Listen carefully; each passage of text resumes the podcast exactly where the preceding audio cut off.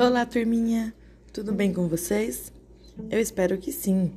Hoje nós vamos iniciar o quinto capítulo do livro, que se chama Sexta-feira A Procissão dos Mortos.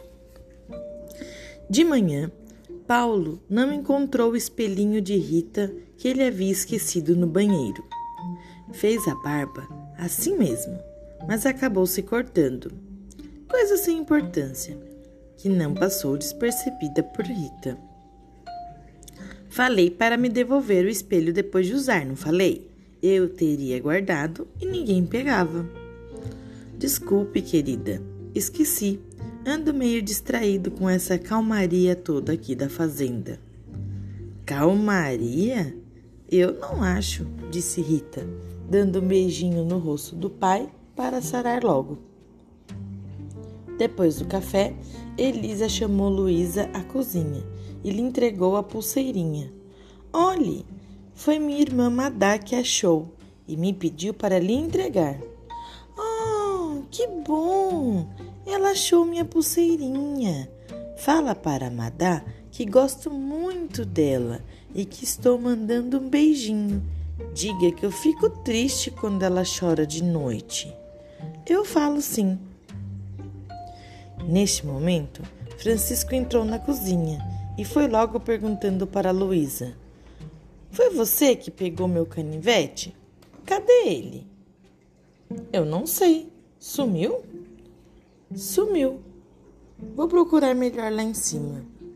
Espere, vou com você. O canivete não estava mesmo nos quartos e eles desceram para procurar em outros lugares.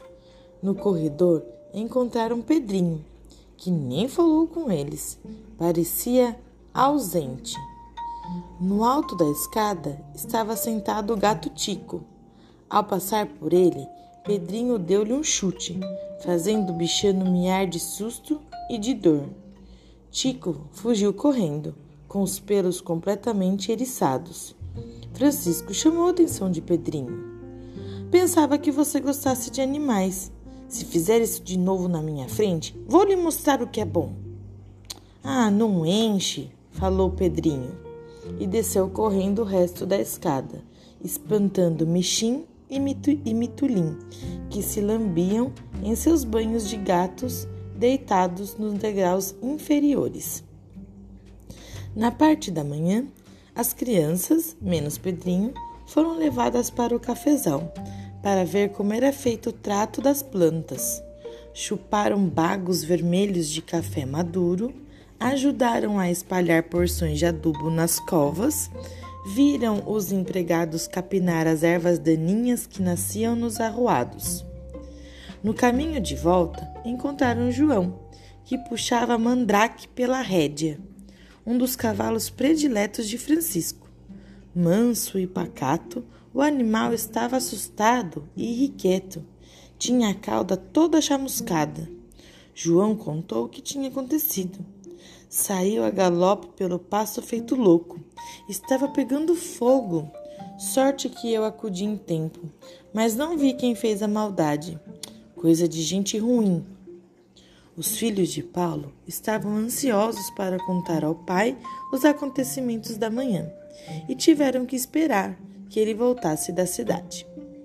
Ele precisara acertar alguma coisa numa agência bancária e Dona Santa disse que ele poderia ir à cidade com Léo, o administrador. Ele é muito prestativo e preparado, faz todas as nossas compras e serviços de banco e o levará com prazer à cidade, quando o senhor quiser. Só não lhe peça para levá-lo a algum baile, coisa que ele detesta, disse Dona Santa apertando os lábios numa expressão de mistério. Pedrinho e sua mãe não apareceram para almoçar com os demais.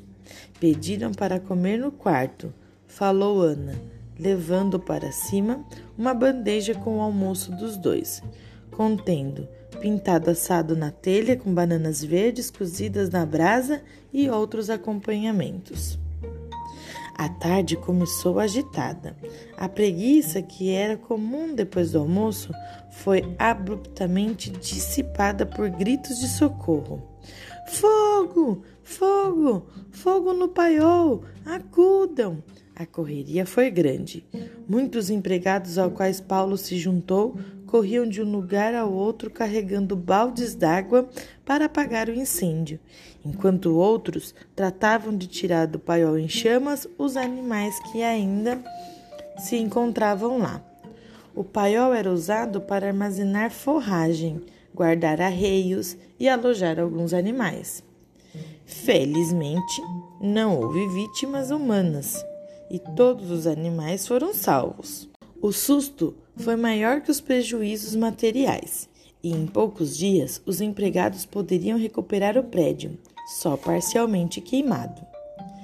Mesmo depois de apagado o fogo, todos tinham o cheiro acre da fumaça impregnado nas narinas e continuavam nervosos.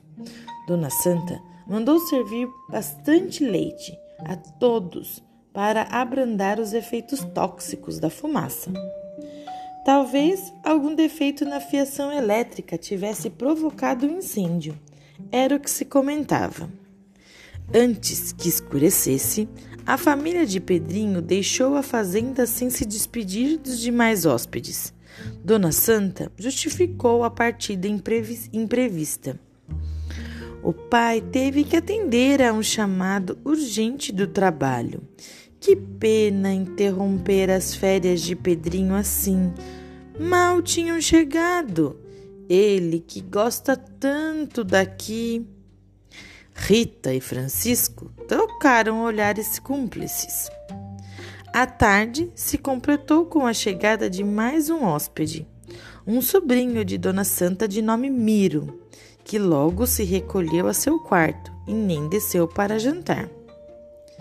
Depois da janta, durante o café na sala de estar, a conversa girou em torno do incêndio e de como todos tinham contribuído com o destemor para apagar o fogo. Paulo comentou com Dona Santa que não tinham conseguido abrir as janelas dos quartos na noite anterior, que João havia, aliás, consertado à primeira hora. Desculpem, mas esta casa exige manutenção permanente. É uma casa muito antiga, justificou Dona Santa. Foi uma pena não poder acenar para eles lá fora, falou Luísa. Luísa vê e ouve coisas que eu não vejo e nem escuto, disse Paulo. Às vezes isso me preocupa. Pois é, concordou Dona Santa. Há pessoas que têm a capacidade de ver o que os outros não veem, o que têm o dom de antecipar o futuro, prever os acontecimentos. Mas não há com que se preocupar, Dr. Paulo. Luísa é apenas uma menina muito sensível. A propósito, isso tudo me faz lembrar de uma história que fala exatamente do dom fantástico que algumas pessoas têm de predizer o que está para acontecer. A história de uma mulher e da janela que era seu oráculo. Gostariam de ouvir? Quem ia dizer que não?